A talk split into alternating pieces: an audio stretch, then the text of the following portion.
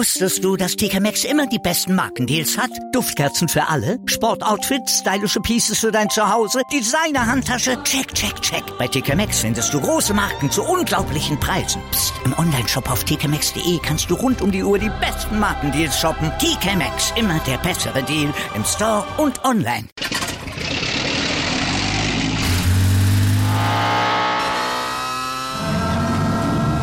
Von 0 auf 100. Aral feiert 100 Jahre mit über 100.000 Gewinnen. Zum Beispiel ein Jahr frei tanken. Jetzt ein Dankeschön, rubbellos zu jedem Einkauf. Alle Infos auf aral.de. Aral, alles super. Schräglage. Der Talk zur Motorrad-WM. Mit Andreas Thies und den Motorsporttotal.com-Experten Gerald Dirnbeck und Ruben Zimmermann. Auf meinsportpodcast.de. Marc Marquez ist der Sieger des MotoGP-Rennens in Brünn am Wochenende und jetzt ist die Vorentscheidung wohl gefallen, wer Weltmeister wird am Ende dieser Saison, weil der Vorsprung von Marc Marquez auf seine Kon Kontrahenten ist jetzt schon sehr groß, ist über 60 Punkte groß. Herzlich willkommen zu einer neuen Ausgabe von Schräglage, unserem Talk zur MotoGP WM hier auf meinsportpodcast.de. Mein Name ist Andreas Thies und das mache ich immer mit den Kollegen von motorsporttotal.com. Heute in der Besetzung auf, auf der einen Seite Juliane Ziegengeist. Hallo Juliane. Hallo zusammen. Und auf der anderen Seite Ruben Zimmermann. Hallo Ruben. Servus zusammen. Ich frage jedes Mal nach einer Note als erstes, wenn wir über die Rennen sprechen. Juliane, was würdest du für, den, für das Rennen für eine Note geben? Also wenn wir jetzt über das Rennen sprechen, war es jetzt nicht der Kracher, den wir uns zum Start in die zweite Saisonhälfte alle gewünscht haben. Insofern äh, sehe ich das eher bei befriedigend, aber wenn wir von der Leistung von Marc Marquez sprechen, dann natürlich top. Marc Marquez hat die Schlagzeilen hier geschrieben. Ruben, bist du anderer Meinung oder sagst du auch, ja gut, das Rennen an sich war jetzt nicht ganz so prickelnd, aber Marc Marquez ist halt der Dominator? Ja, das ist halt äh, häufig der Fall, dass das ähm, einfach an der Spitze des Rennen dann doch spätestens ab der Hälfte, so wie es ja auch dieses Mal wieder war, dann halt gelaufen ist, weil wir halt momentan einfach einen Mann haben im Feld, der ja, so ein bisschen über anderen oder über allen anderen schwebt. Ähm, werden wir ja dann gleich auch noch mal ein bisschen im Detail drüber sprechen. Was die Note angeht, wäre ich dann tatsächlich auch bei Juliane. Also eine 3 es war halt ein Rennen der etwas langweiligeren Sorte, aber da haben wir ja auch schon mal drüber gesprochen, nach dem Sachsenring, langweiligere Rennen gehören halt auch in der MotoGP leider dazu. Es kann halt nicht immer ein Kracher sein, der erst in der letzten Runde entschieden wird. Ähm, ich persönlich bin ganz zuversichtlich, dass das in Österreich wieder ein bisschen anders sein wird. Ich glaube, da werden wir länger Spannung dabei haben, aber das Rennen war jetzt mal, ja, ordentlicher Durchschnitt. ordentlicher Durchschnitt. Marc Marquez hatte dann auch schon das Qualifying gewonnen, also war aus der ersten Startreihe gekommen vor Jack Miller und Johann Zarco. Das Rennen fing allerdings erst mit Verzögerung an, weil zwischen Moto 2 und Moto 3 der Regen kam. Juliane, wie war dann, wie waren die nächsten Schritte von der MotoGP? Weil ähm, die Rennleitung hatte dann auch einen Motorradwechsel erlaubt. Letzten Endes war es dann aber überhaupt nicht vonnöten. Nein, also äh, das Problem war, dass es eben nur partiell geregnet hat und dadurch nur bestimmte Teile der Strecke wirklich nass waren. Das betraf die Startzielgerade und die letzte und die erste Kurve vor allem. Und man muss sich vorstellen, wenn da über 20 Piloten in der Startaufstellung stehen und dann im Pulk in die erste Kurve einbiegen auf Trockenreifen, aber feuchter Strecke, dann kann das ganz böse ins Auge gehen. Und da waren sich alle Fahrer einig, lieber zu warten, bis die Strecke ein bisschen abtrocknet und das Ganze einfach sicher ist, um da kein unnötiges Risiko einzugehen. Und die Rennleitung hat sich dieses Feedback auch zu Herzen genommen und gesagt, okay, wir warten ab. Das Safety Car hat dann in Endlosschleife seine Runden gedreht. Und ich glaube, dann so 14.40 Uhr war dann der eigentliche Start, also tatsächlich 40 Minuten später als angedacht. Ähm, man hat sich natürlich so im ersten Moment gefragt, okay, am Samstag ist Marc Marquez auf nasser Strecke mit Slicks noch äh, die Polzeit gefahren, aber es ist eben was anderes, wenn man alleine auf der Strecke ist oder wenn über 20 Piloten auf einmal auf nasser äh, Fahrbahn losfahren und das mit Slicks, äh, das wäre wahrscheinlich nicht gut gegangen und deswegen hat man da, glaube ich, die richtige Entscheidung getroffen. Aber die Strecke war schon zu dem Zeitpunkt, als sie dann losgelegt haben, so abgetrocknet, dass dann keiner mehr auf den Slicks in irgendeiner Weise Probleme hatte, oder? Also äh, mir ist nichts zu Ohren gekommen. Es hat auch aufgrund der äh, partiell noch etwas feuchteren Stellen keine Stürze gegeben. Es hat zwar Stürze gegeben, aber aus anderen Gründen. Es sind alle gut durchgekommen und man konnte das dann wirklich tatsächlich als Trockenrennen bezeichnen, auch weil es, auch wenn es, glaube ich, laut Rennleitung immer noch als Regenrennen deklariert war für den Fall, dass es eventuell noch mal regnet und man dann das Bike wechseln kann. Jetzt haben wir nicht nur MotoGP-Experten als Hörer, sondern auch Leute, die zwischendurch mal einschalten. Ruben, was für Regularien gibt es dort dann, wenn es ein Regenrennen gibt, beziehungsweise wenn das Rennen dann später dann ange, äh, gestartet wird? Ähm, es wurde auch die Renndistanz verkürzt. Was gab es da alles für Dinge, die gemacht worden sind? Das ist tatsächlich alles in den Regeln ganz genau vorgeschrieben, ähm, was passiert eben, wenn es als Regenrennen deklariert wird, was vor allem auch passiert, wenn das Rennen ähm, verschoben wird. Da gab es dann unter anderem diesen sogenannten äh, Quick Start Procedure, also dass der ganze Start ein bisschen schneller ablaufen kann, weil normalerweise ist es ja bei einem Start so, ähm, du öffnest halt dann irgendwann die Boxengasse, dann fahren die Piloten raus, dann sortiert man sich erstmal in der Startaufstellung. Ähm, das Ganze dauert halt ein bisschen und weil man ohnehin jetzt durch diese Verzögerung schon ähm, ja deutlich später dran war, Juliane hat es ja gesagt, über eine halbe Stunde Verzögerung, ähm, hat man dann eben zu diesem Quick Restart ähm, quasi gegriffen, damit das Ganze dann ein bisschen schneller ablaufen kann. Das heißt, die Piloten sind einfach nur rausgefahren aus der Boxengasse, ganz kurz stehen geblieben in der Startaufstellung. Ähm, dann gab es halt nochmal die reguläre Einführungsrunde und danach ging es dann auch schon los. Also kein langes Drumherum mehr, wie es sonst beim normalen Start ist. Ähm, das ist ein Aspekt gewesen. Ein zweiter Aspekt, den Juliane ja auch gerade schon genannt hat, ganz wichtig eben, wenn das Rennen als äh, Regenrennen oder als Wet Race deklariert ist, ähm, dann besteht eben die Möglichkeit, auch das Motorrad zu wechseln. Das ist bei einem normalen Trockenrennen nicht der Fall. Also ähm, diesen, dieses, dieses Jahr, was man ähm, als Flag-to-Flag-Race kennt, wenn es eben während des Rennens anfängt zu regnen, dann erlaubt die Rennleitung logischerweise auch, dass man ähm, eben von einem trocken Motorrad oder auf, auf ein Motorrad auf Trockenreifen, auf ein Motorrad mit Regenreifen wechseln darf, damit man eben das Rennen zwischenzeitlich nicht nochmal unterbrechen muss. Das wäre also hier auch möglich gewesen, ist im Endeffekt äh, nicht relevant gewesen, weil es sowieso trocken geblieben ist. Ähm, aber da gibt es ja, gibt's in der Tat ähm, einige Aspekte, die es da, es da zu berücksichtigen gibt in den Regeln. Unter anderem, du hast die Renndistanz gerade angesprochen, ähm, spielt natürlich auch dabei eine Rolle, weil es muss eine gewisse Anzahl an Runden gefahren sein, damit überhaupt die vollen Punkte vergeben werden können. Ähm, wenn die nicht absolviert sind, dann gibt es beispielsweise nur halbe Punkte. Also das sind, das sind sehr, sehr viele Paragraphen, die man da immer im Hintergrund hat, die eine Rolle spielen. Aber über die Jahre hat sich da wirklich, ja, auch durch die Erfahrung natürlich ähm, ein, ja, eine, eine, eine oder, oder ist eine Eingespieltheit ähm, eingekehrt und hat man vor allem die Regeln auch so präzise geschrieben mittlerweile, dass es ganz selten mal einen Fall gibt, äh, in dem man dann doch mal kalt erwischt wird. Wir hatten es ja tatsächlich 2018, als ähm, in Argentinien ähm, es in der Startaufstellung angefangen hat zu regnen und dann plötzlich außer Jack Miller alle aus der Boxengasse starten wollten. Das war mal so ein Fall, ähm, den keiner wirklich auf dem Zettel hatte, wo man dann die Regeln auch nochmal nachgeschärft hat. Also auch nach all den Jahren, es kommt schon immer mal wieder vor, dass noch irgendein Fall auftritt, den man so vorher noch nie gesehen hat. Aber in der Regel gibt es eigentlich im Reglement mittlerweile für alles irgendwelche Paragraphen und das ist schon alles ganz genau festgelegt, wie sowas dann abzulaufen hat. Also es wurde die Renndistanz um eine Runde verkürzt, aber auf das Rennen, auf den Rennausgang hat doch dieser Regenschauer bzw. die spätere, der spätere Start überhaupt keinen Einfluss gehabt, oder Juliane?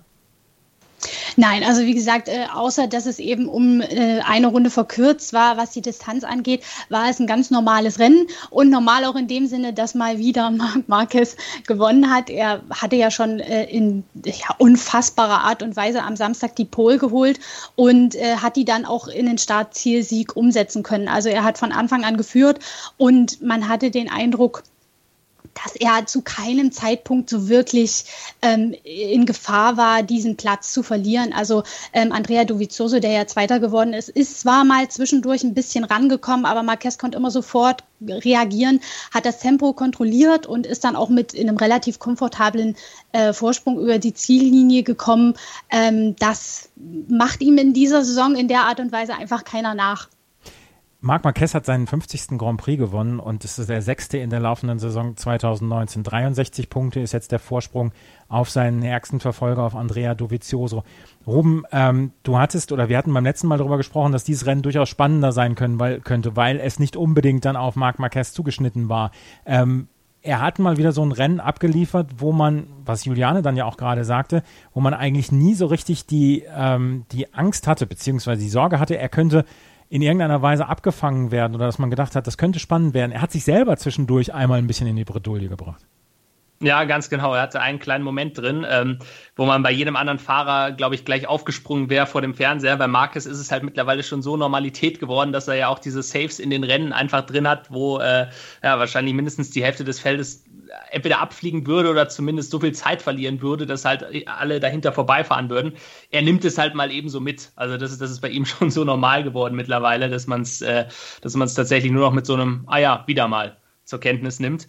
Ähm, was, was das Rennen selber angeht, ja, wir, wir haben gesagt, das könnte ein bisschen spannender werden. Und wenn ich mich recht erinnere, haben wir vor allem gesagt, wenn er hier jetzt auch gewinnt, dann ist er wahrscheinlich gar nicht mehr aufzuhalten, weil Brünn wirklich eine Strecke ist, zusammen jetzt eben mit Spielberg, dem anstehenden Rennen. Ähm, das, waren, das waren ja zwei Grand Prix, wo letztes Jahr ähm, er sich auch, aber wo er auch vorne mitfahren konnte und sich harte Kämpfe geliefert hat mit Ducati. Ähm, und dass er aber jetzt in diesem Jahr nicht nur kämpfen kann, sondern das Ding auch am Ende gewinnt und das sogar relativ deutlich. Andrea Dovizioso halt gar keine Chance lässt, dass er, dass er da irgendwie nochmal an ihm vorbeifahren kann in der letzten Runde oder mit irgendeiner riskanten Aktion. Ähm, das spricht halt wirklich dafür, dass Honda ja in diesem Jahr nochmal Fortschritte gemacht hat, dass dieses Paket Marquez Honda auch noch besser funktioniert als 2018. Ähm, und ja, also ich glaube, oder ich weiß gar nicht, ob wir hier vielleicht in der Sendung auch Marc Marquez schon zum Titel gratuliert haben. Ähm, Noch nicht. Falls nicht, falls nicht, ja, dann äh, werde ich gerne der Erste sein, der das an dieser Stelle macht weil ich finde, spätestens mit Brünn, ähm, klar, ich meine, es kann immer was passieren, äh, wenn, er, wenn er jetzt stürzt oder irgendwas, was wir natürlich alle nicht hoffen, ähm, und dann mal zwei, drei Rennen auslassen muss. Das wäre, glaube ich, die einzig realistische Variante, wie er diesen Titel noch verlieren kann. Weil rein, was, was die Situation angeht, ist es halt nicht nur sein Vorsprung in der WM, der halt mittlerweile ja auch schon, du hast es angesprochen, gigantisch ist bei über 60 Punkten. Also der könnte theoretisch die nächsten beiden Rennen auslassen und würde immer noch als Führender zum dritten Rennen danach kommen. Ähm, aber selbst davon abgesehen, ähm, der ist einfach so stark drauf, der gewinnt selbst die Rennen, wo man ähm, eigentlich jetzt im Fall von Brünn eher Ducati vorne gesehen hätte.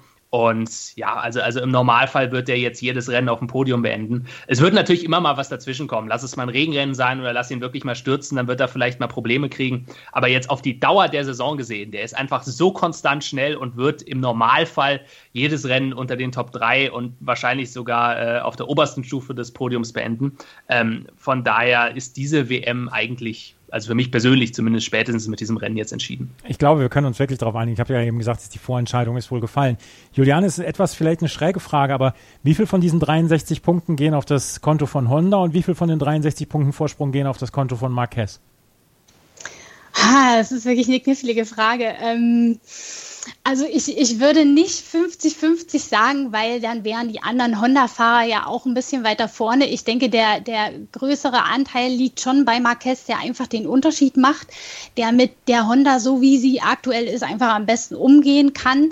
Ähm, das hat ja Andrea Dovizioso auch gestern klipp und klar und ganz offen zugegeben. Äh, was Marc mit der Honda macht, in der Konstanz, in der Souveränität, in der Deutlichkeit, die Kontrolle, die er hat, das, das stürzt die anderen Konkurrenten und er hat das tatsächlich gesagt, äh, gewissermaßen in eine Krise, weil die noch so konkurrenzfähig äh, sein können. Äh, die kämpfen zwar untereinander, aber Marquez ist einfach allen einen Schritt voraus und das trifft ja nicht nur Ducati, das trifft auf alle anderen zu, auf Yamaha. Brünn ist ja eigentlich eine Yamaha-Strecke. Ähm, die haben da ja äh, mit Valentino Rossi auf Platz 6 äh, als bester Yamaha-Fahrer diesmal überhaupt nichts mit der Podestvergabe zu tun gehabt. Insofern ist die Kombination Marc Marquez-Honda für alle ein Problem, mit dem sie, glaube ich, bis zum Ende der Saison alle leben müssen. Wenn ich mich jetzt tatsächlich auf eine Prozentzahl festlegen müsste, würde ich vielleicht so 60, 70 Prozent Marquez sagen und der Rest Honda. Ich glaube, es ist, ich glaube, es ist schwer, eine Prozentzahl tatsächlich festzumachen. Ähm, was man sagen kann, ist, dass Honda in der Hinsicht Fortschritte gemacht hat, was ihnen jetzt eben auch in Brünn geholfen hat, dass man wirklich beim Motor in dieser Saison nochmal nachgelegt hat, da noch ein bisschen mehr Leistung rausgequetscht hat. Das ist ja eigentlich die große Stärke eben von Ducati gewesen. Ähm, da hat Honda auf jeden Fall aufgeholt. Nur es ist halt so, dass das insgesamt einfach, und das hat Juliane ja auch gerade schon gesagt, dass Marquez einfach der einzige ist, der wirklich dieses Paket an diesem absoluten Limit fahren kann. Also ich meine, wir hatten jetzt ähm, Cal Crutchlow auf Platz 5, aber der ist ja auch meilenweit von, von einem Marc Marquez entfernt. Und, und insofern, ähm, ja, also wie gesagt, Prozentzahlen zu sagen sind schwierig, ähm, aber ich glaube, wir können uns schon darauf einigen, dass ein Großteil zumindest, also mehr als 50 Prozent auf das Konto von Marquez gehen. Ja, und ich meine, Jorge Lorenzo vor seiner Verletzung hatte ja auch größte Schwierigkeiten, diesen Mustang Honda zu, zu zähmen dann ja auch, ne? Ja, ja, absolut. Also ähm, bei ihm kam halt wirklich dazu, dass er das Motorrad ja gar nicht kannte oder ähm, halt nur aus diesen Wintertests, bei denen aber ja auch nur eingeschränkt teilnehmen konnte. Und ähm, ja, deswegen, also das, das, kristallisiert sich ja heraus und es ist ja auch nicht nur in diesem Jahr so. Es war ja auch schon letztes Jahr so mit Dani Pedrosa als zweitem Honda-Werkspiloten, der ja wirklich auch völlig im Niemandsland gefahren ist teilweise. Da haben ja auch viele dann gesagt, hm, liegt das jetzt vielleicht daran, dass Pedrosa nicht mehr motiviert ist, der hört auf in der MotoGP, der, der ist durch mit dem Thema so mehr oder weniger. Ähm, ich glaube, rückblickend betrachtet muss man tatsächlich sagen, äh, es lag zumindest nicht nur an Dani Pedrosa selbst, weil jetzt zeigt sich halt wirklich, dass ähm, andere Fahrer, sei es ein Lorenzo, äh, sei es ein Stefan Bradl, der jetzt sein Vertreter ist, oder sei es auch ein Ken Crutchlow, ähm, einfach riesige Probleme haben, dieses Motorrad auch nur ansatzweise auf dem Niveau von Marquez zu fahren. Und natürlich ist Dani Pedrosa letztes Jahr äh, nicht seine beste Saison gefahren, ähm, aber ich glaube, vieles hatte einfach damit zu tun, dass, dass einfach diese Honda unglaublich schwer zu fahren ist. Und viele dachten wahrscheinlich auch, dass, ähm, oder, oder anders gesagt, ich glaube, in diesem Jahr zeigt sich mehr denn je, wie viel oder wie groß eben dieser Faktor Marc Marquez wirklich in dieser Kombination ist. Marc Marquez also mit 63 Punkten Vorsprung. Wir haben ihm jetzt schon vorzeitig gratuliert zum WM-Titel. Ähm, wir klopfen dreimal auf Holz, dass er sich nicht verletzen wird, weil das wäre wirklich blöd und das wäre etwas, was niemand möchte. Und er hat im Moment wirklich, ähm, ist er der beste Fahrer und das schon seit Jahren. Und dieses Jahr hat er nochmal eine Schippe draufgelegt, möchte man meinen. Andrea Dovizioso ist sein in Anführungsstrichen ärgster Verfolger. 147 Punkte hat er momentan. Juliane, und es ist tatsächlich ein paar Wochen her, seitdem wir oder dass wir Andrea Dovizioso zum ersten Mal wieder auf dem Podium begrüßen dürfen. Er hat ein paar Wochen wirkliche Probleme gehabt und die Sommerpause dazwischen drin, es sind fast zwei Monate vergangen seit seinem letzten Podium. Da wird ihm auch etwas ein Stein vom Herzen gefallen sein.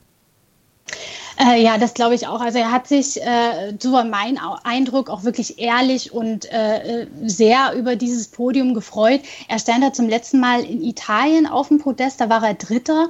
Ähm, und dann in äh, Barcelona war er in diesen Startcrash verwickelt und danach gab es nur einen vierten und einen fünften Platz. Das ist natürlich nicht das, was äh, er von sich selber und auch nicht, was Ducati erwartet.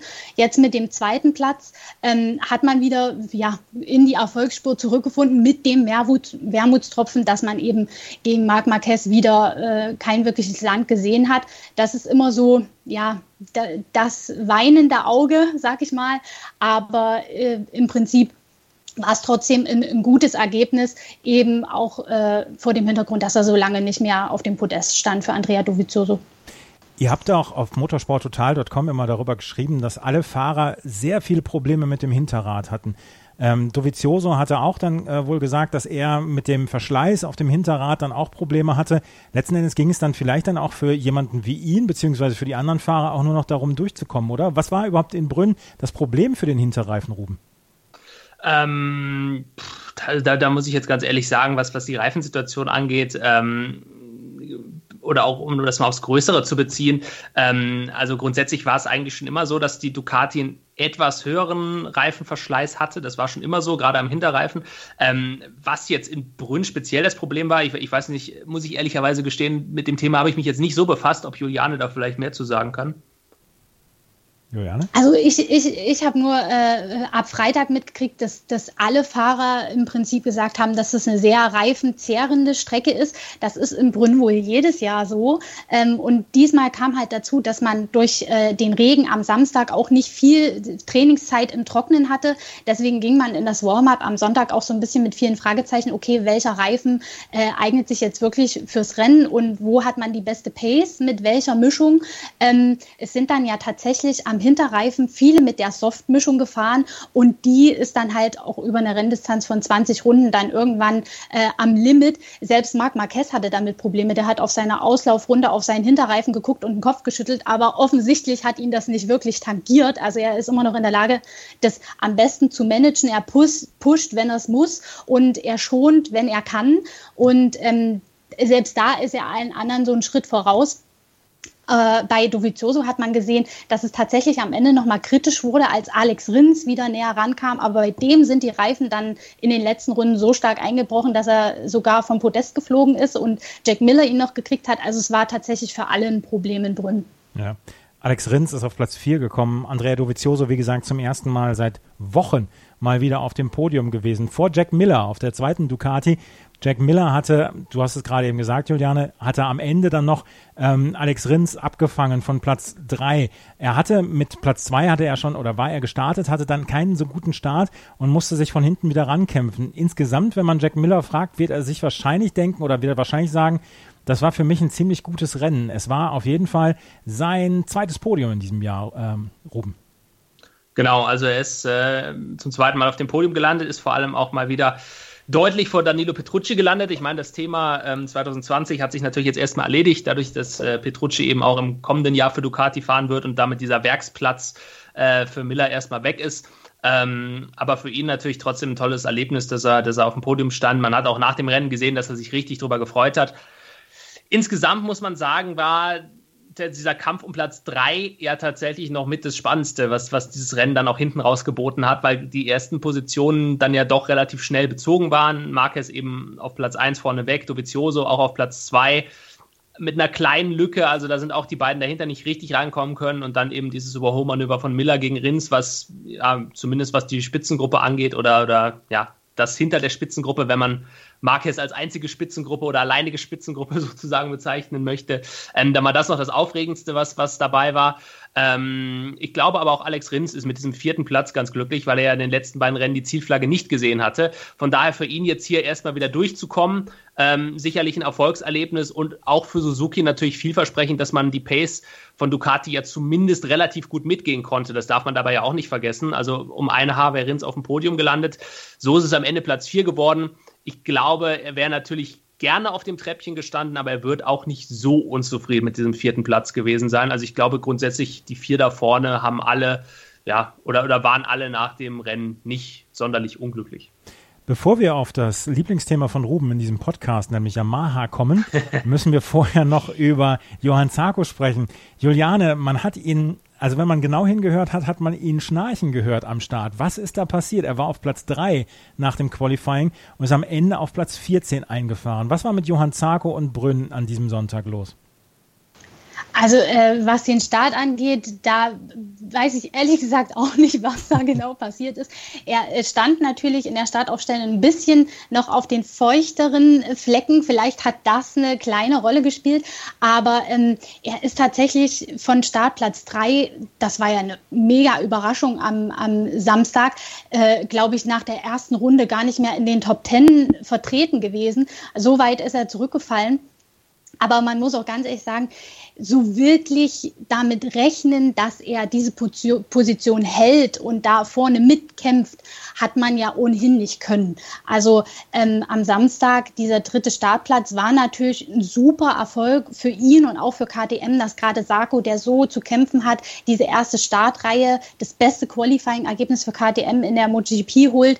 Ähm, das war für alle ein, ein super Ergebnis, aber von einem Befreiungsschlag kann man halt nicht sprechen, weil es unter ganz bestimmten Bedingungen zustande gekommen ist, eben durch diese Mischbedingungen, die Wetterverhältnisse, die er sich tatsächlich sehr gut zunutze machen konnte. Also er kam mit äh, dem Regen-Setup auf seiner Maschine besser zurecht als mit dem Trocken-Setup und das mhm. hat sich dann eben auch am Sonntag manifestiert. Ähm, nicht nur, dass er den Start ver, vergeigt hat, er kam dann halt auch da, wo er war, nicht mehr vom Fleck, nicht weiter nach vorn, ähm, ist dann im Rennen, jetzt muss ich gerade mal gucken, 14. geworden, also hat immer noch zwei Pünktchen geholt, aber ähm, das, das war wieder der Sarko, den wir im Prinzip die ganze Saison schon kennen und äh, der mit der KTM so wie sie im Moment ist, immer noch nicht wirklich konkurrenzfähig ist, es sei denn, es äh, ja, sind bestimmte Umstände, viele Stürze oder eben auch Regen. Ähm, sehr, sehr schade, dass er das nicht in ein besseres Ergebnis ummünzen konnte. Auf Platz 12 war er nach der ersten Runde und ist, wie gesagt, am Ende auf Platz 14 eingefahren. Juliane hat es gesagt. Zwei Punkte hat er geholt. Und wie gesagt, jetzt das Lieblingsthema von Ruben in diesem Podcast. Ja. Er hat in den letzten Rennen, als Yamaha gute Ergebnisse gezeigt hat, hat er immer auf das Bremspedal gedrückt und hat gesagt, Leute, wartet erstmal ein bisschen ab. Und jetzt kannst du dich zurücklehnen, lächeln und sagen, ich habe es euch immer gesagt. Valentino Rossi auf Platz 6, Maverick Vinales auf Platz 10, auch er mit Katastrophenstart von 9 auf 15 zurückgefallen, konnte er sich dann noch am Ende dann auf die, ähm, auf die 10 zurückkämpfen. Aber insgesamt wieder ein verlorenes Wochenende und ähm, ihr zitiert Valentino Rossi auf motorsporttotal.com mit den Worten, wir müssen damit zufrieden sein das aus dem Mund von Valentino Rossi zu hören, ist dann ja auch schon immer relativ schwierig, Ruben.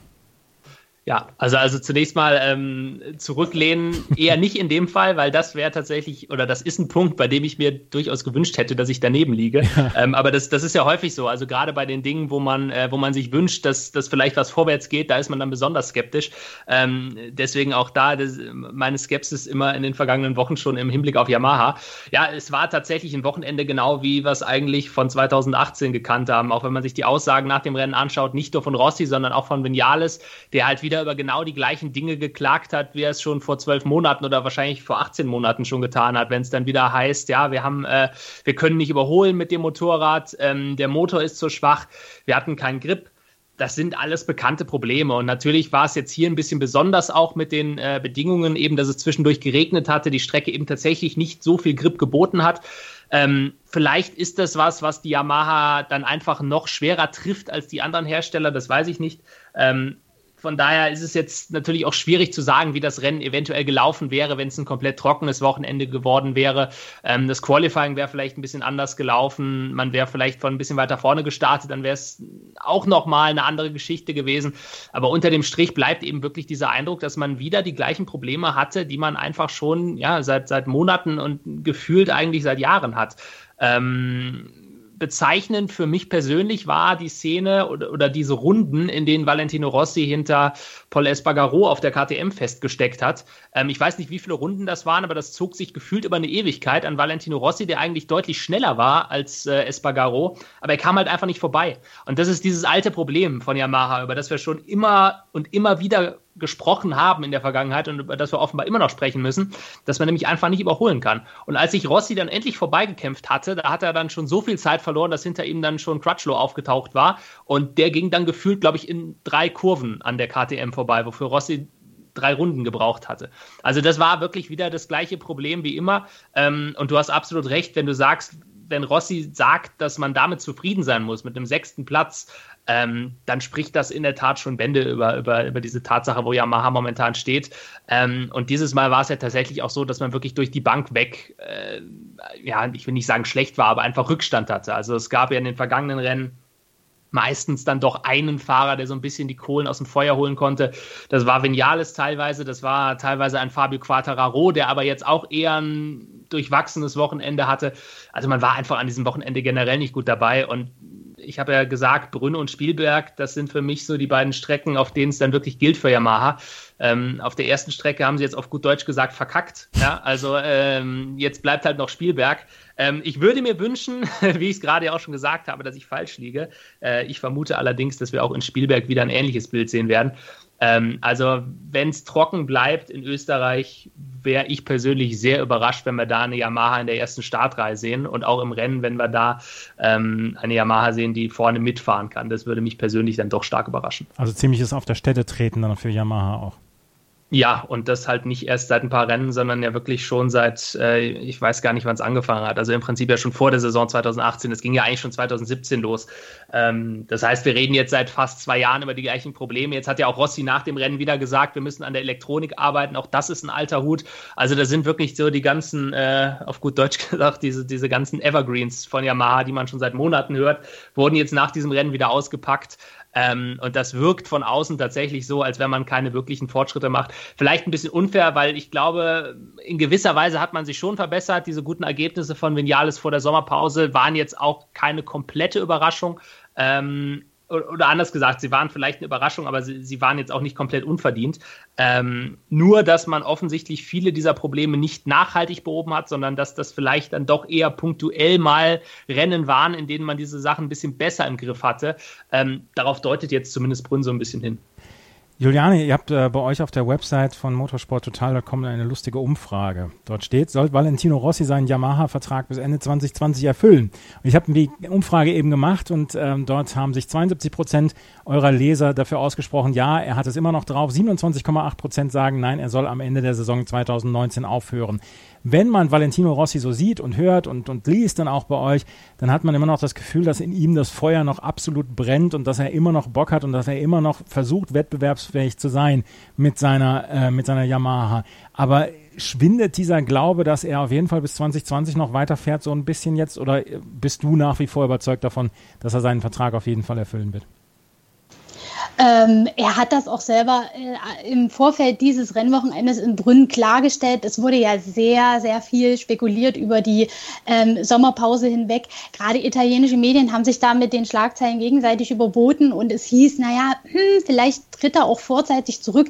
Und er hat klargestellt, alles Schwachsinn. Ich werde meinen Vertrag erfüllen. Ich fahre natürlich 2020 und das glaube ich ihm auch. Also ähm, ich denke, er ist niemand, der sich äh, davon komplett ähm, demotivieren lässt, dass es gerade nicht so läuft. Also ich meine, klar, ähm, selbst bei Ducati hatte er eine bessere erste Saisonhälfte als jetzt bei Yamaha, aber auch die zwei Jahre hat er überstanden.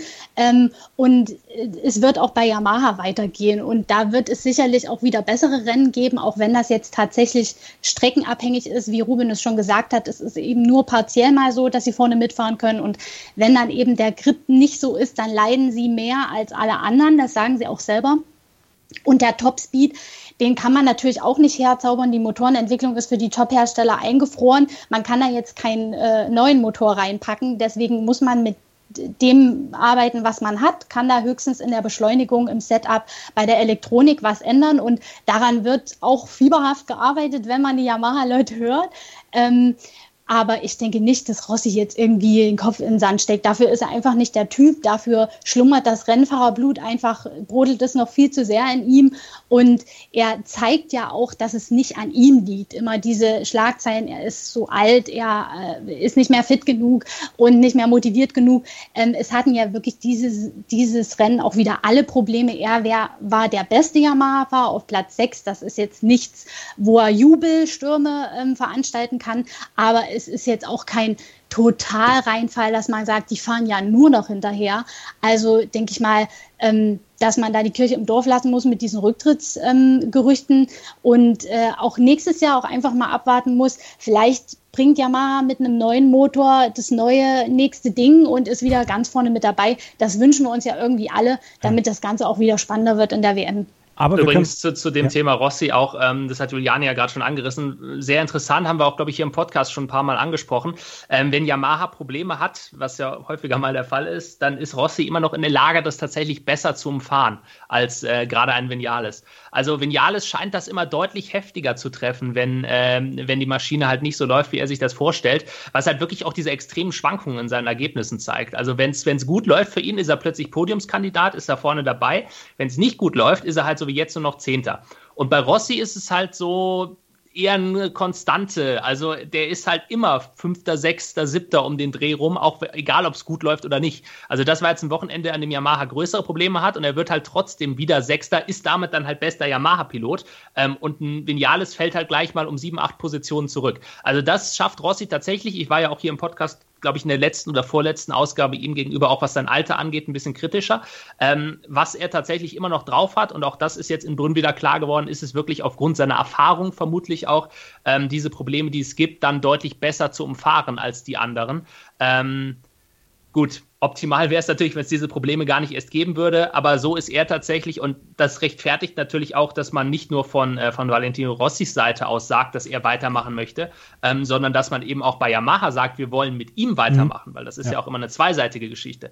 Und auch wenn er eben momentan nicht derjenige ist, der für Yamaha Rennen gewinnen kann oder die ganz großen Erfolge holt, er ist halt immer noch derjenige, der eben ähm, an einem schlechten Tag trotzdem noch viele Punkte oder, oder zumindest ordentliche Punkte holen kann und der eben, glaube ich, auch wirklich mit seiner Erfahrung ähm, wichtig sein kann für Yamaha. Die Frage ist halt, wie sehr man wirklich auf seinen Input auch hört, weil ähm, es war ja auch bei Rossi in den vergangenen Monaten immer mal zu hören, dass er gesagt hat, naja, ich gebe ja meine, äh, meinen Input, aber aus Japan kommt halt nichts zurück, so mehr oder weniger.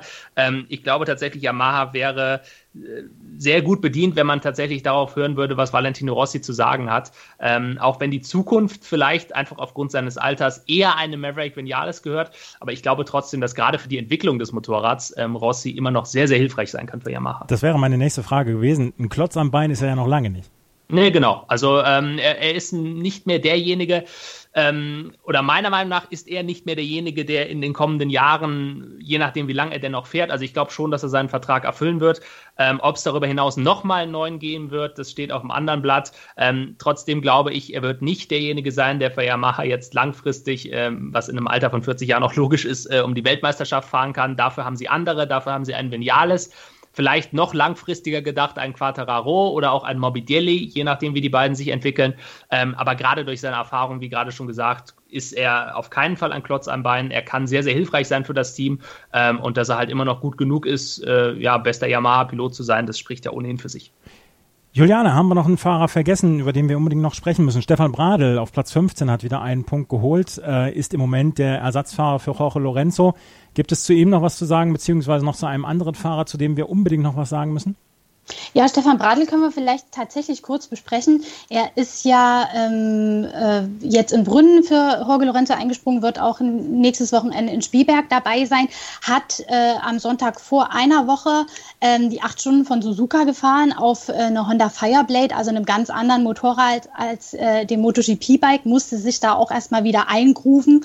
Da hat natürlich auch die wenige äh, Trainingszeit im Trocken, Trocknen dann eine Rolle gespielt. Das hat er auch selber angemerkt, deswegen ist es dann im Rennen auch nur Platz 15 geworden. Und er hatte auch, so hat er das ähm, äh, dargelegt, relativ viel äh, Testarbeit für Honda verrichten müssen, was ihm dann natürlich in der Rennvorbereitung immer ein bisschen ausbremst, also äh, in der Arbeit am eigenen Rennsetup und dergleichen. Insofern hat es diesmal leider nicht zu seinem dritten Top-10-Platz gereicht. Er ist ja schon zweimal in die Top 10 gefahren dieses Jahr. Ähm, aber vielleicht klappt das ja in Spielberg wieder. Heute ist ein offizieller Testtag in Brünn. Da hat er frei bekommen, ausnahmsweise. Er ist ja eigentlich Testpilot, hat aber am Wochenende schon seine Arbeit verrichtet und darf sich jetzt ein bisschen ausruhen, um dann in Spielberg wieder anzugreifen. Und es ist ja immerhin in WM-Punkt rausgesprungen. Also ähm, ist schon solide, was er da macht. Absolut. Stefan Bradl jetzt für Jorge Lorenzo im Moment auf der Honda unterwegs und hat den 15. Platz geholt. Ruben, haben wir einen Fahrer vergessen? Ähm, pauschal würde ich jetzt sagen nicht. Ich würde aber gerne noch äh, auf unsere Kolumne verweisen, auf de.motorsport.com, wer letzte Nacht am schlechtesten geschlafen ja. hat. Ähm, da haben wir uns, oder da hat sich äh, mein Kollege Sebastian dieses Mal für Aprilia entschieden. Ähm, finde ich sehr, sehr gut geschrieben. Würde ich jetzt hier auch nicht näher drauf eingehen, aber jeder, der sich so ein bisschen dafür interessiert, warum es bei Aprilia jetzt überhaupt nicht läuft, weil die ja in diesem Rennen auch komplett ohne Punkte geblieben sind, ähm, gerne mal diese Kolumne lesen, weil das ist momentan tatsächlich eines der größten Sorgenkinder, die wir tatsächlich in der MotoGP haben. Haben wir hier im Beitrag unterm Podcast dann verlinkt, könnt ihr also gleich draufklicken und dann auf die Kolumne gehen, wer in der letzten Nacht am schlechtesten geschlafen hat. Die MotoGP führt im Moment Marc Marquez an, der schläft im Moment fast immer gut, möchte man meinen. 210 Punkte hat er, vor Andrea Dovizioso 147 Punkte, dahinter Danilo Petrucci mit 129 Punkten und Alex Rins auf Platz 414, Jack Miller mit seinem dritten Platz auf Platz 7.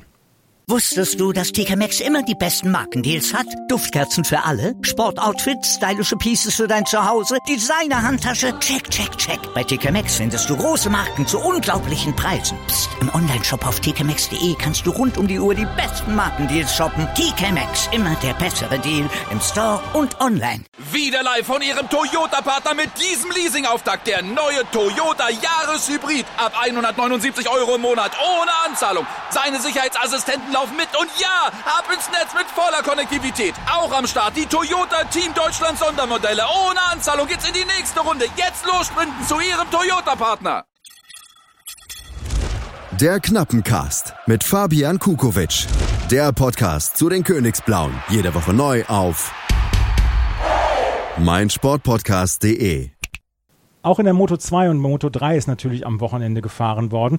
Und vielleicht haben wir auch in der Moto 2 eine kleine Vorentscheidung am Wochenende erlebt. Und vielleicht haben wir die auch mit dem Namen Marquez erlebt. Alex Marquez hat das Rennen gewonnen vor Fabio Di Gianantonio. Und auf Platz 3 ist ähm, Enea Bastianini eingefahren.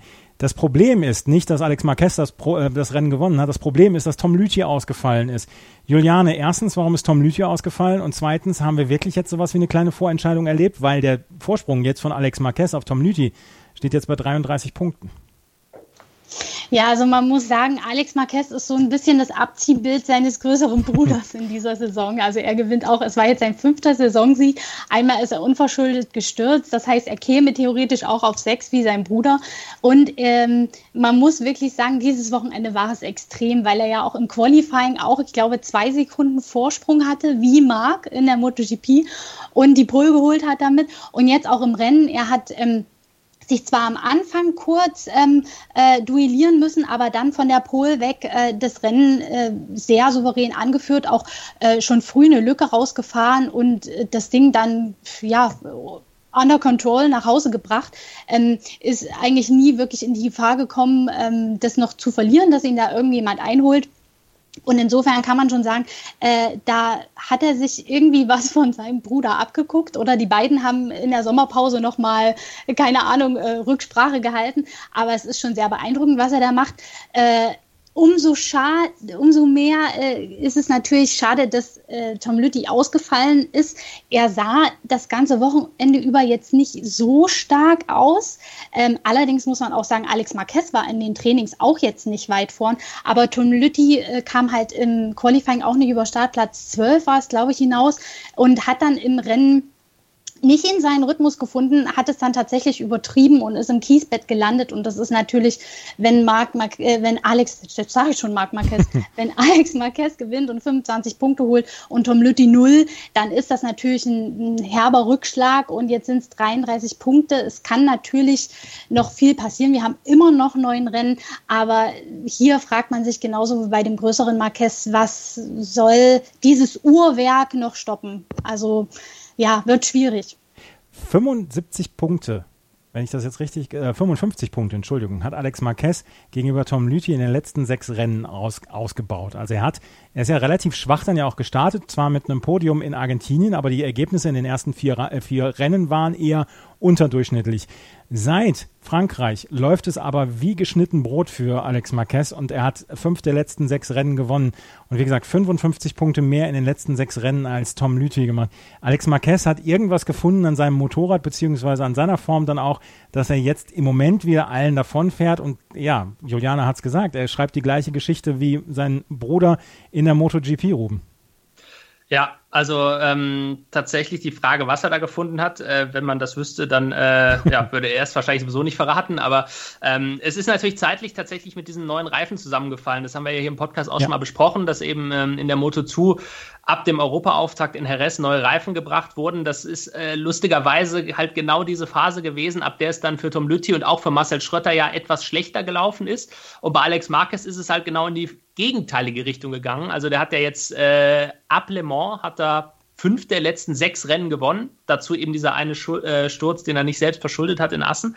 Ähm, es ist zumindest, um das vorsichtig zu sagen, natürlich ein großer Zufall, dass ausgerechnet als die neuen Reifen gekommen sind, das in beiden Richtungen halt dann genau unterschiedlich ausgeschlagen hat. Dass es bei, bei einigen dann plötzlich gar nicht mehr lief und bei äh, Extrembeispiel Marquez ähm, läuft es plötzlich wie von selbst. Es kann durchaus sein, dass es da auch noch andere, andere Sachen im Hintergrund gab, die umgestellt wurden, dass das Motorrad insgesamt für ihn jetzt einfach besser passt, weil das ist ja schon auffällig, dass er wirklich so eine unglaubliche Dominanz an den Tag legt und vor allem ähm, unabhängig vom Material, um auch ihn da mal zu loben, dass er das ja wirklich auch auch so konstant fährt, weil Alex Marquez auch in der Vergangenheit ein Fahrer war und auch das hat er mit seinem Bruder gemeinsam, ähm, der es häufiger mal übertrieben hat, der dann zu viel wollte, auch wenn man nicht gewinnen konnte oder, oder er nicht die Pace eigentlich hatte, um vorne dabei zu sein, hat das trotzdem gepusht und, und unbedingt versucht und ist dann häufig auch gestürzt. Natürlich macht es das jetzt etwas leichter, wenn man eh schnell genug ist, um vorne zu sein, dann muss man auch nicht so ein großes Risiko eingehen.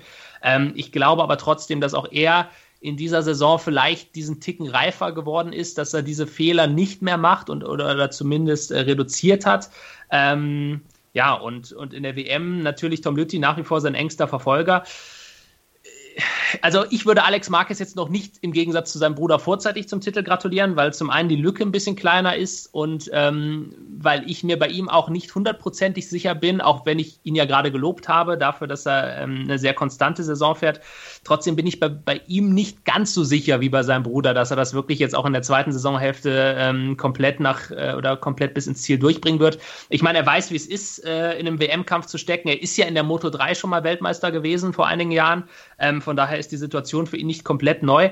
Aber trotzdem gab es das natürlich in der Vergangenheit immer mal wieder, dass Fahrer wirklich dominiert haben über einen Zeitraum und dann hinten raus, als es wirklich ernst wurde, so ein bisschen die Flatter bekommen haben ähm, und dann der Kampf um den Titel doch nochmal eng wurde. Das kann ihm halt auch passieren. Deswegen bin ich bei ihm noch ein bisschen vorsichtiger. Aber wenn er jetzt so weiterfährt, wie er es bislang getan hat, wenn er auch seine Nerven im Griff hat, dann deutet schon ziemlich vieles darauf hin, dass wir in diesem Jahr ähm, zwei Weltmeister haben werden, die den Nachnamen Marquez tragen. Und wenn der Trend your friend ist, weil wie gesagt, die letzten sechs Rennen, die hat er absolut dominiert, bis auf diesen einen Sturz fünfmal das Rennen gewonnen. Tom Lüthi hat halt nicht mit dieser Pace mithalten können und ist jetzt im Kiesbett gelandet bei diesem Rennen in Brünn. Ähm, auf Platz zwei und drei sind zwei Fahrer gekommen, die in dieser Saison bislang noch nicht so viele Bäume ausgerissen hatten. Fabio Di Gianantonio und Inea Bastianini, beide hinten weiter in der WM-Wertung. Di Gianantonio auf Platz 10, Inea Bastianini auf Platz 9. Über Marcel Schrötter müssen wir natürlich auch nochmal sprechen.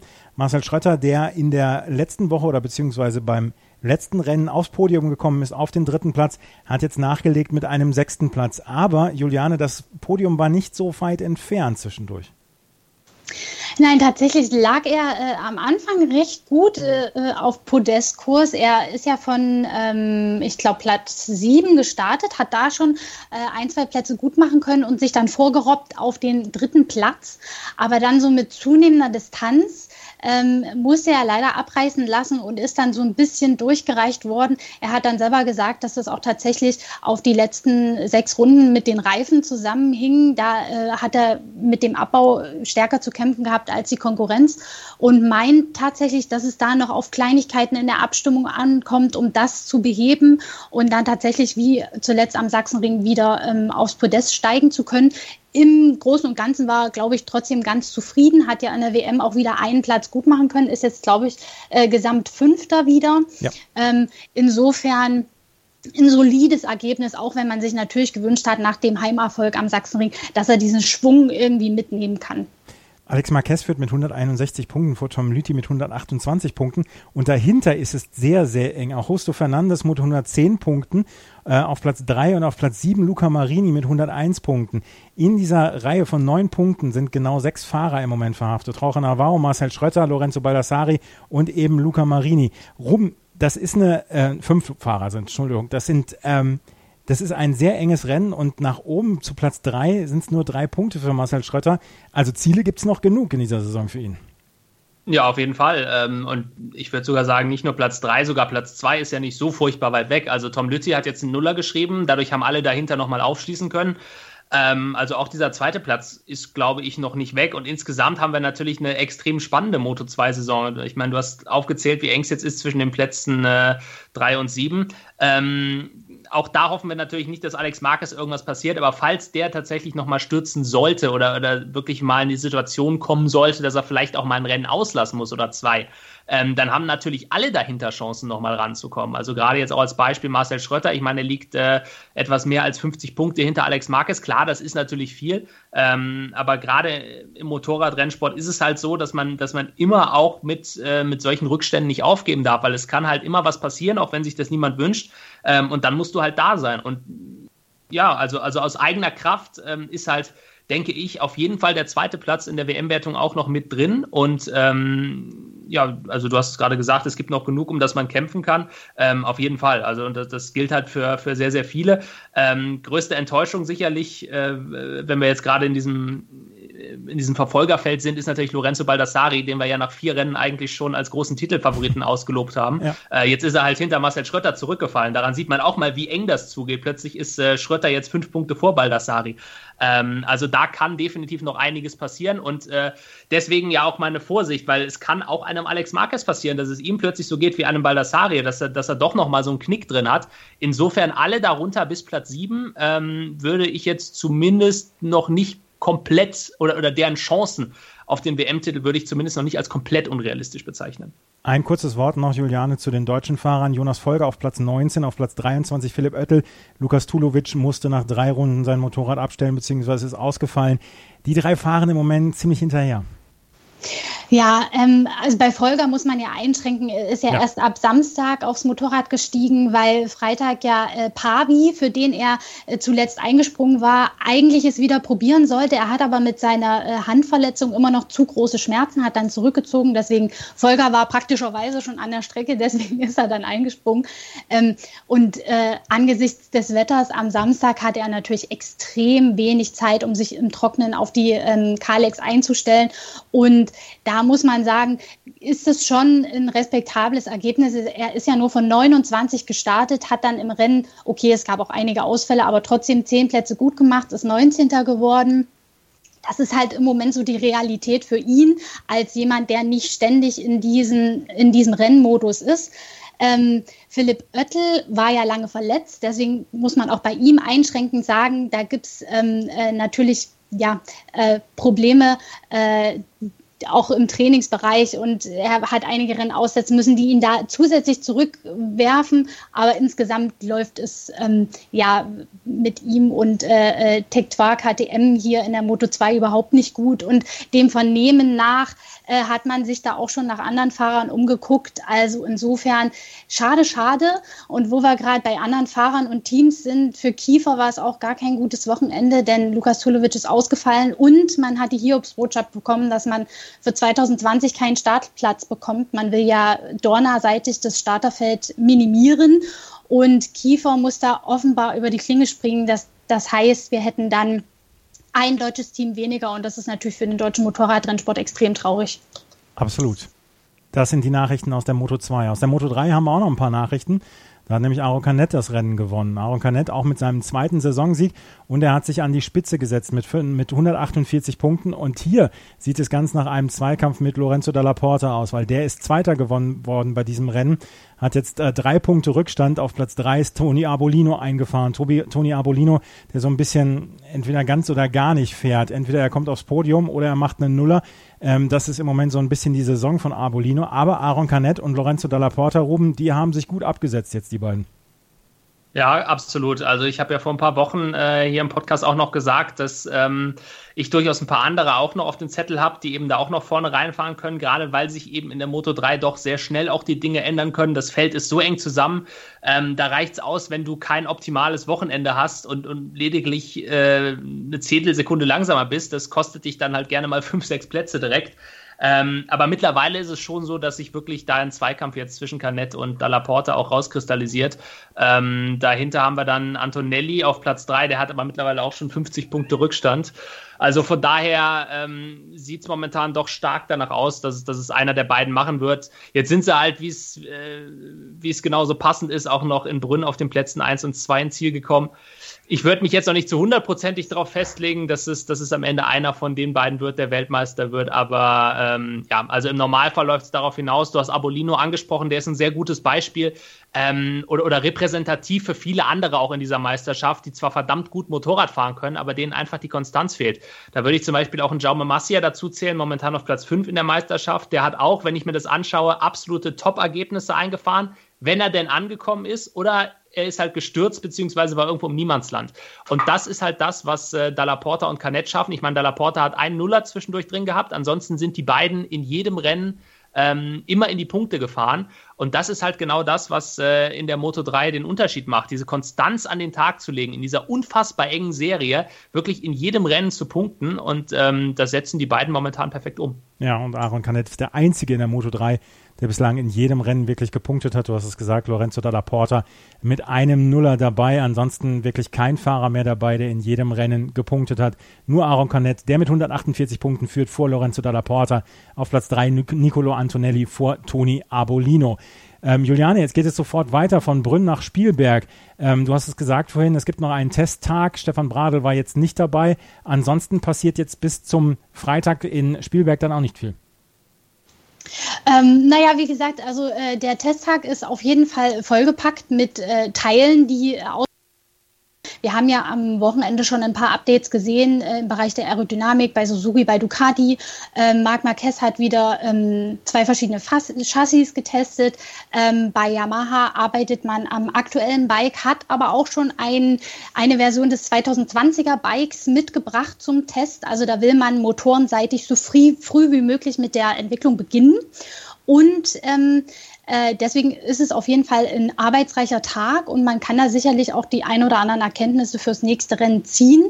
Und wenn mich nicht alles täuscht, bleibt KTM auch die nächsten zwei Tage noch in Brünn vor Ort, um weiter zu testen. Ähm, da dann auch mit Dani Pedrosa ähm, dabei als Testpilot. Äh, insofern wird es eine kurze Woche, denn äh, ja, dann geht es ja auch schon am Donnerstag im Prinzip mit dem ganzen Tross äh, spätestens weiter nach Spielberg. Und da steht dann das elfte Saisonrennen an. Ähm, eigentlich äh, prädestiniert für Ducati dort zu gewinnen. Also wenn da dann Marc Marquez auch noch äh, von dabei sein sollte, dann ist wirklich, also dann, dann ist es ein heftiger Schlag äh, ins Gesicht für die Konkurrenz. Nächste Woche werden wir natürlich dann auch auf meinsportpodcast.de wieder darüber berichten. Hier bei Schräglage. Dann übernimmt das allerdings mein Kollege Malte Asmus. Äh, nächste Woche ist Ruben Zimmermann auf jeden Fall wieder mit dabei. Wer, ob Gerald Dirnbeck oder Juliane Ziegengeist dabei sind, das wissen wir noch nicht im Moment zu diesem Zeitpunkt. Vielen Dank, ihr zwei, für eure Expertise. Ja, gerne, gerne. Sehr gerne. Bis zum nächsten Mal. Vielen Dank fürs Zuhören. Bis zum nächsten Mal. Auf Wiederhören. Schräglage. Der Podcast zur Weltmeisterschaft in der MotoGP, der Moto2 und der Moto3. Nach jedem Rennen begrüßt Andreas Thies seine Experten Gerald Dirnbeck und Ruben Zimmermann von motorsporttotal.com und analysiert das Rennwochenende. Schräglage. Jetzt abonnieren auf meinsportpodcast.de. Wieder live von Ihrem Toyota-Partner mit diesem Leasing-Auftakt. Der neue Toyota Jahreshybrid. Ab 179 Euro im Monat. Ohne Anzahlung. Seine Sicherheitsassistenten laufen mit. Und ja, ab ins Netz mit voller Konnektivität. Auch am Start die Toyota Team Deutschland Sondermodelle. Ohne Anzahlung geht's in die nächste Runde. Jetzt los sprinten zu Ihrem Toyota-Partner. Wie viele Kaffees waren es heute schon? Kaffee spielt im Leben vieler eine sehr große Rolle. Und das nicht nur zu Hause oder im Café, sondern auch am Arbeitsplatz. Dafür gibt es Lavazza Professional. Kaffee am Arbeitsplatz, der genauso lecker schmeckt wie in eurem Lieblingscafé. Die perfekte Kaffeelösung für jede Art von Unternehmen. Klein, mittel, groß. Ihr habt auf jeden Fall einen Kaffee, der schmeckt. Die richtige Motivation für eure Arbeitstage. Alle Infos zu Lavazza Professional findet ihr auf lavazzapro.de mit allen Kaffeelösungen für euer Büro.